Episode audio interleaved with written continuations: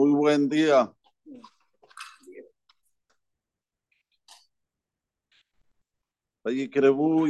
Israel Amut. Se acercaron los días de Israel, de Jacob, para salir de este mundo. Vayikral Ibnole Yosef. Lo llamó a su hijo Yosef. Vayomarlo. Imnam Atzati Hen Bereneja. Si encuentro simpatía en tu ojo, sin naya deja tajatereji. Coloca tu mano debajo de mi muslo, o sea, en el Berit Milá. La cita de María Hesed Behemet, vas a hacer conmigo un favor y verdad. Hay favores que son favores en el cual nosotros lo hacemos por algún interés personal, o para quedar bien con el otro, o para tener honores, o porque el día de mañana este otro me va a hacer, me va a retribuir el favor. Pero hay un Hesed que es un Hesed de Emet. ¿Cuál es? El Hesed que se hace con los muertos O sea que ahí no hay ningún interés personal, ni que me lo va a retribuir, ni que voy a ganar algo. Entonces, esto es lo que dice Rashi Kadosh. Hesed שעושים עם המתים הוא חסד של אמת, שאינו מצפה לתשלום גמול, que no está esperando una retribución. Entonces, San Latik Berenu Mitzrayim, no me sepultes aquí en Egipto. Beshahabtim Abotai, ¿Con quién sí me vas a colocar? Con mis padres, con Isaac, Abraham, un Satán en Mitzrayim, me van a llevar, me van a levantar desde Egipto, y Guratam, me van a sepultar en la sepultura de ellos, Vayomar, ¿qué dijo Yosef? Anoji, eh, Sejit Vareja, yo haré conforme tu orden, tu palabra. Vayomer, le dijo Ishabe Ali, Vaishabalo, y le juró, Vaishtajo Israel al Rosh. Y se inclinó Israel y Jacob sobre la cabecera de la cama. Ayer dijimos que cada vez que es una cosa espiritual, se usa el nombre Israel. Y cada vez que es una cosa material, el nombre de Jacob. Vemos que lo que está relacionado con la quebura es algo muy, muy espiritual, muy elevado. Cuando una persona tiene que colocar atención, ¿dónde lo van a sepultar después de los 120 años? Fuera que el Zohar Kadosh dice que, que se compra su sepultura durante en vida, mientras está en vida, es segular al Yamim, es una propiedad para que tenga larga vida. La persona tiene que estar atento. ¿Dónde se va a sepultar? ¿Quién va a estar al lado de él después de la sepultura? Como dice aquí, Abotay. No me, no me pongas en cualquier lugar, al lado de mis padres.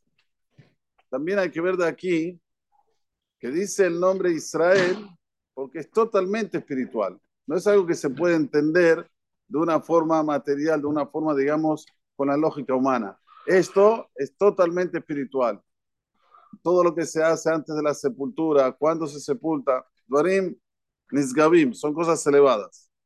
Ahora, cuando él le dice a Noji de Sejit Bareja, Jacob no le cree. Jacob le dice, Habibi, jurame. Yosef Tzadik. Yosef, que ahora él lo vio que está en el camino de la Torah. Yosef, que ahora lo vio que tiene los hijos, como vamos a ver más adelante, los hijos dentro del camino de la Torah. ¿Cómo puede ser que le diga Bayomer y Ali, jurame?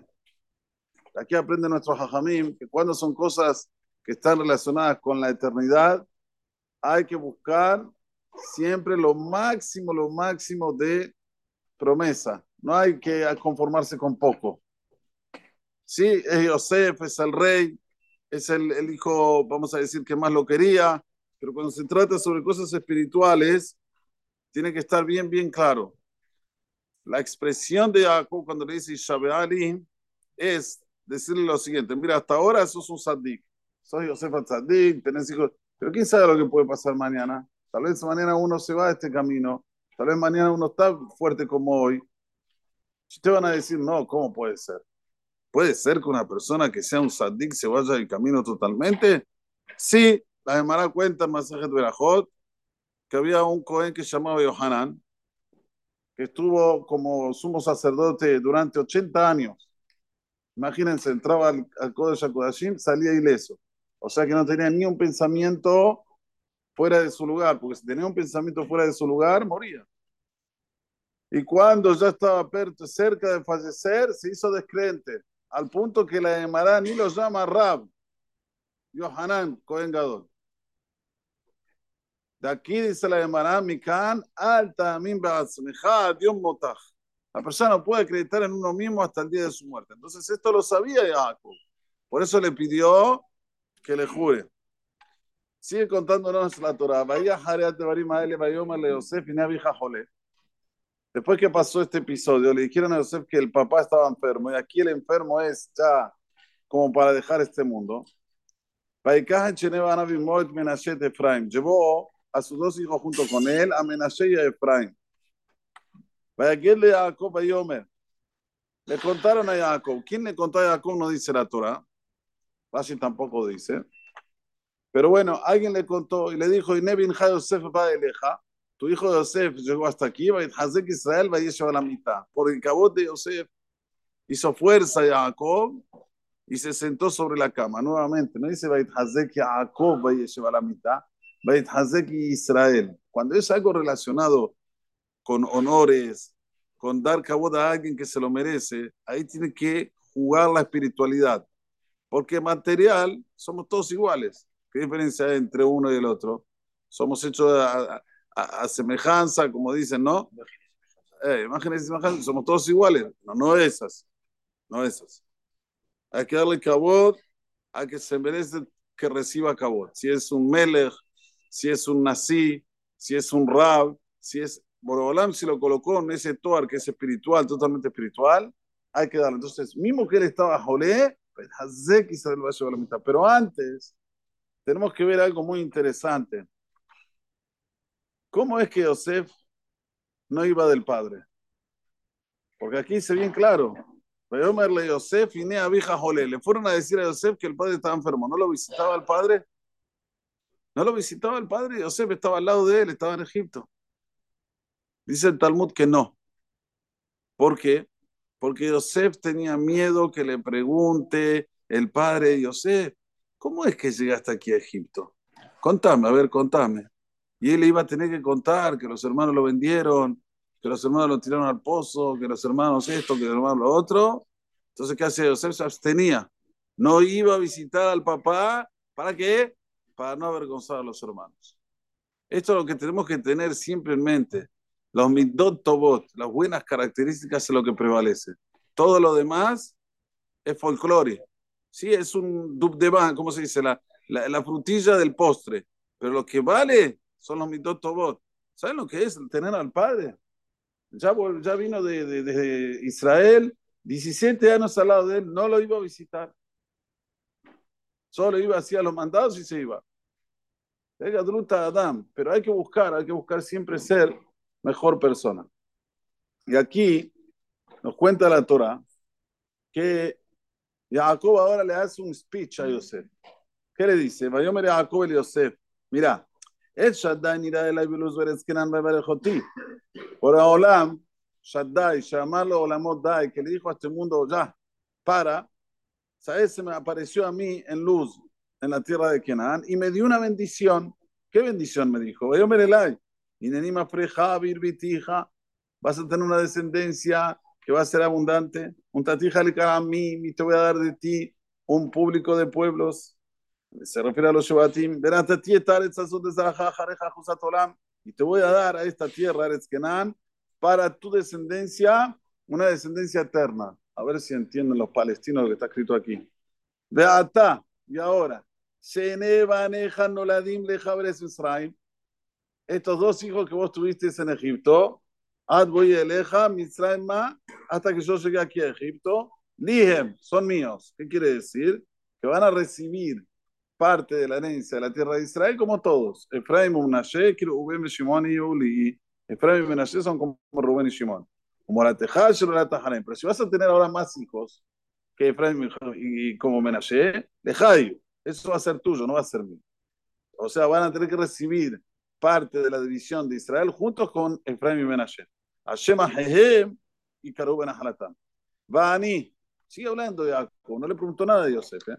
Y Paddan, cuando llegué de Paddan, meta alay Rahel, Beretz Kenan Baderech. Falleció Rahel, tu mamá, en el camino, en Eretz Kenan. Beot Kibrateres la y No era un tiempo que había lluvia, que no podía caminar, no, era un tiempo que todavía la tierra estaba bien, como se dice, bien seca. Pero la tuve que sepultar ahí. ¿Por qué, Yosef? No te enojes conmigo, no te enojes, hay que explicarle a los hijos. ¿Sabes por qué la puse en Betlehem y no la puse en Hebrón? ¿Sabes por qué? Porque así me dijo Boreolam. Veré a Sham, Bedere Jefrat y Betlehem, Rashi dice que cuando el pueblo de Israel va a ser echado de la tierra de Israel en el tiempo de Nebuzradam y van a estar yendo por el camino, Rahel va a salir de su lugar y va, va a llorar la Kaush Baruchu. Kol baraman ishman hi vejitam rurim Rahel me va a calvanea meana leinahem albanea aquí en Enu. Y ahí vas, tu mamá va a hacer que puedan volver de nuevo a esta tierra. Por eso la sepulté en ese lugar. Entonces lo tranquilizó a Yosef. Enseguida vaya a Israel, venido a Señor. ¿Quiénes son estos? Rashi explica que vio que iban a salir descendencias no buenas tanto de Efraín como de Menashe. De Efraín iban a ser Jeroboam y Ahab. Y de Menashe iban a ser Yehú y sus hijos. Son idólatras impresionantes que tenemos en nuestra historia. Entonces mírale, ¿qué son? ¿Cómo puede ser? Son mis hijos. Si vos ves algo sul para, la, para más adelante, ahora son mis hijos. Ashonatan Elohim Bazé. Rashi explica, Ashonatan ni Elohim Bazé, que los hice con, con vas, como debe ser con Kidushin. Pero ahora Jaime Kadosh dice Bazé, Bet, Ze. ¿Qué quiere decir? Yosef tenía que tener 12 Shevatim. Pero cuando estuvo la posa esta de Potifar, casi caía en la verá, le salieron de, los, de las uñas de los dedos, así se le llamaron Masret Sotá. Puso los dedos sobre la tierra y le salieron 10 gotitas de cera de los dedos, de semen de los dedos. Esas 10 gotitas perdió 10 hijos. ¿Y qué, que se quedó? Con dos. Ba, Ze. Quiere decir, Bet es dos y Ze suma 12. Así se lo rajema a todos. Bayomar, ahí sí, Jacob dijo, Kahemna Elai Babarejem. Tráemelos que le voy a bendecir. ברוך אדוני לעולם. אמן. לפי חלק השומר עשה, כמו שהוא חורס הקודש ישראל. לפיכך הרבה להם